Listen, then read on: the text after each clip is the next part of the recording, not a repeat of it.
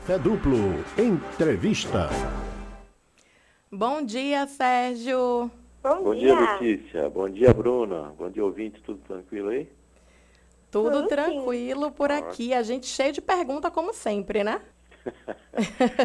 Tá certo, vamos lá. Vamos lá. Bruna, você quer fazer a primeira?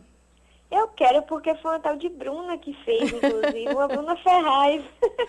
foi uma pergunta minha mesmo. Inclusive, eu tinha feito esse esse questionamento nas minhas redes sociais e Sérgio Manzioni, como um bom psicólogo barra blogueiro, estava lá presente nessa minha conversa ali, naquele papo que eu estava tendo, sobre é, esses casos trágicos né, que ganham a mídia. Eu falava, inclusive, sobre um livro que eu tinha comprado de Suzanne von Richthofen. E também lembrava de alguns outros casos como esses que chamam a atenção da gente. E eu comentava justamente que chamava a minha atenção também.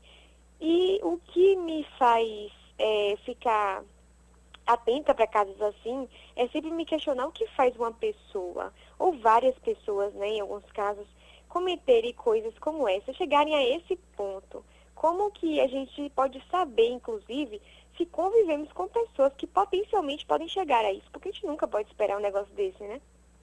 A resposta assim, é um pouco complexa, né? Porque vai depender exatamente que tipo de pessoa. Existem várias possibilidades aí.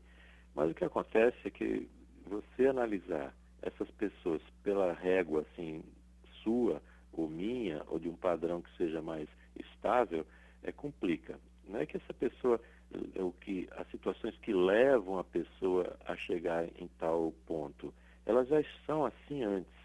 Não é uma situação que as leva. A situação vai fazer com que elas tenham a oportunidade de fazer alguma coisa que elas já provavelmente já fizeram em alguma outra escala.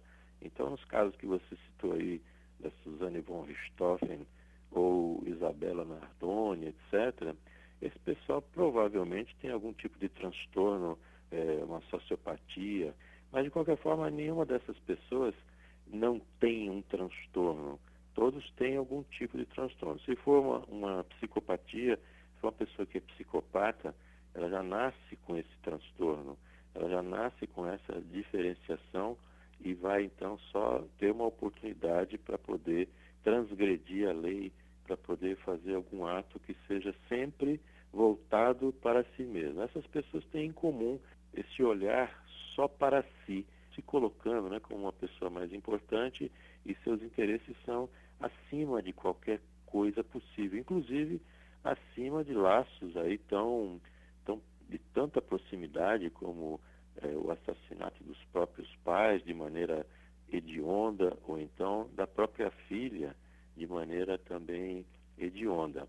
No caso dos Nardoni, é o que parece, existiu ali um, um clima, não é? uma discussão que culminou nesse tipo de, naquela situação de, da menina é, cair lá de cima, ser jogada do, lá do, do apartamento. Não é?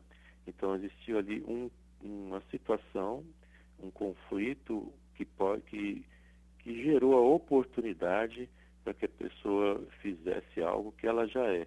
Então é uma questão de oportunidade e não é uma questão só de ser constituído. É como se dizia antigamente que é, a oportunidade faz o ladrão. Mas não é verdade. A oportunidade ela faz o roubo. O ladrão ele já está pronto. Então nesses casos é a mesma coisa. Ainda falando desses laços né, familiares, a gente tem uma pergunta de Nalva Pereira, da Baixa de Quinta. Ela diz assim: Não consigo me abrir para a minha família. Sinto que estou em uma competição ou que todos estão ali para me julgar. Passo por muitos problemas e não abro para ninguém. Às vezes, só queria alguém para desabafar. É uma situação bastante comum, infelizmente, que dentro da própria casa, da própria família, às vezes você não encontra um respaldo, não encontra eco para o que você quer falar, para os seus sentimentos. Ou então você coloca isso para a família e a família eh, tem um desdém, ela desfaz daquilo, ela banaliza a sua situação como se fosse algo realmente simples e não lhe dá atenção. Muitas vezes, esses familiares, eles não estão preparados para poder ouvir de uma forma bastante simples e ativa, querer saber o que é que. se interessar pelo outro, pela empatia. Muitas vezes isso não acontece. Em outras, muitas vezes acontece. Você tem familiares que estão dispostos a sentar para conversar e a lhe chamar, estão preocupados. De qualquer forma, se a Nalva está passando por uma situação que ela diz que tem, tem vários, muitos problemas, não consegue se abrir para ninguém, e como ela disse que só queria alguém para desabafar, então é interessante ligar para 188, que é o Centro de Valorização da Vida, o CVV, pode ligar para lá. Você liga para lá, desabafa, as pessoas que estão lá estão lá para isso mesmo. É um trabalho sensacional, uma das ONGs mais antigas do Brasil, lá de 1962, e o pessoal muito preparado para acolher esse tipo de coisa. Então, se você tem algum problema e que está lhe sufocando muito, não hesite, ligue para 188, converse lá com as pessoas que estão lá lhe acolhendo. Se você começa a ter muitos problemas e não consegue resolver, também procure ajuda profissional. Não, não fique sem procurar, não. Exatamente. Para você que chega agora, a gente conversa com o Sérgio Manzioni. Toda quarta-feira ele tem um quadro aqui no nosso Café Duplo, falando sobre assuntos interessantes. E hoje ele está aqui respondendo perguntas dos ouvintes. É, a gente tem agora uma pergunta que vem de lá da boca do Rio, de Tereza Figueiredo. Tomar sol faz bem para o psicológico ou é mito? Eu ouvi falar nisso e não tomo sol desde o início da pandemia. Eu tô igual a Tereza, viu? Nunca vi um sol. É tomar sol, inclusive com o filtro solar, né? Isso é muito bom.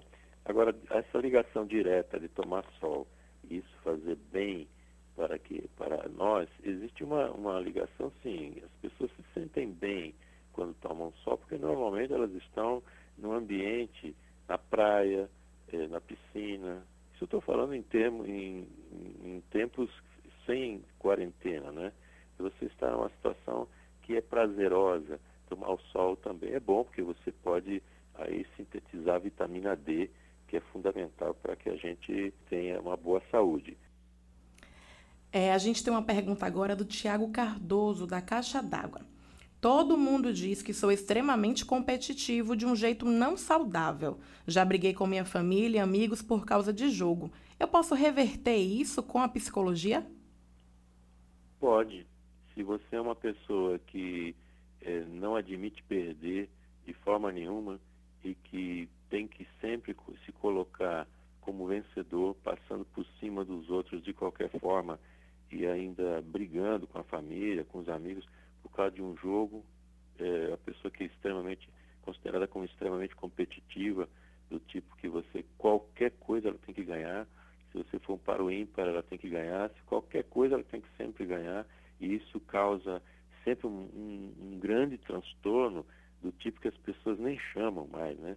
Porque diz, não, não chama fulano porque é difícil.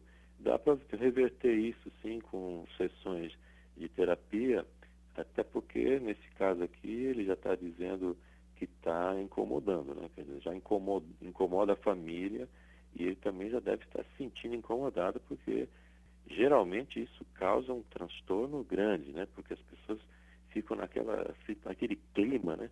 Aquele climão que você não faz mais nada que a pessoa também é tudo quer participar e não admite perder. Então é preciso verificar isso na terapia.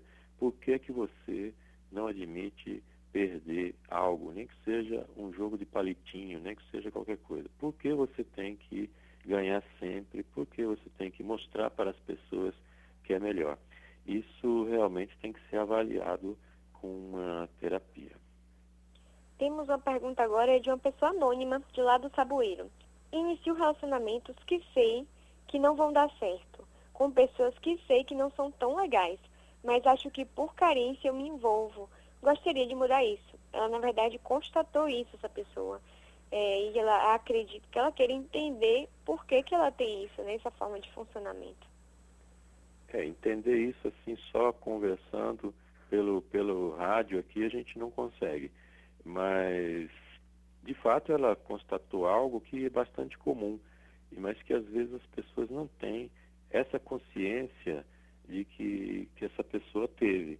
Então ela sabe que tem relacionamentos em que ela entra já sabendo que não vai dar certo, que as pessoas também não são tão legais. Mas ela abre mão dessa tranquilidade dela, ela abre mão de ter pessoas bacanas ao lado, relacionamentos saudáveis, só para ter alguém do lado. Isso é uma coisa que se ouviu de uns anos para cá, revertendo aquela velha máxima anterior que dizia que antes só do que mal acompanhado, e algumas pessoas inverteram isso e diz que é muito melhor estar mal acompanhado do que só. Eu ainda continuo concordando que é muito melhor você estar sozinho do que estar mal acompanhado, porque você realmente não sabe até que ponto essa pessoa do que está do seu lado, desgastante, tóxica, até que ponto ela pode chegar. No mínimo, se você já sabe que não vai dar certo, você sabe que lá na frente vai ter uma decepção. Agora, é preciso avaliar isso aí. Por que, que você entra nesses relacionamentos sabendo que já não vão dar certo? Qual o medo que você tem? Você tem medo de se relacionar com alguém de uma forma mais profunda e essa pessoa, depois que você estiver amando, você tem medo que essa pessoa vá embora e quando ela for embora, você sabe que vai sofrer muito e a partir daí você já nem se relaciona, ou seja, você já entra numa relação para que ela não dê certo, exatamente para que você depois não sofra com o rompimento. É um paradoxo, né? é o paradoxo que você diz assim, quanto mais eu amo uma pessoa, mais eu não quero ficar com ela. Exatamente pelo, pelo medo de que ela vá embora e que você sofra muito. Então isso realmente precisa procurar aí uma, uma ajuda profissional para reverter isso, porque isso não é bom. É preciso a gente entrar em relacionamentos que a gente tenha certeza que vão dar certo, nem que não dê certo depois, porque não existe essa segurança. Mas você tem que entrar nos relacionamentos de fato acreditando que eles vão dar certo. Só ela ter percebido que faz isso sempre já é um avanço, né, Manzioni? Com certeza. É, eu tenho uma pergunta agora é, do Leão Magalhães de Lauro de Freitas, que eu acho que é uma pergunta que muita gente também deve estar tá se fazendo.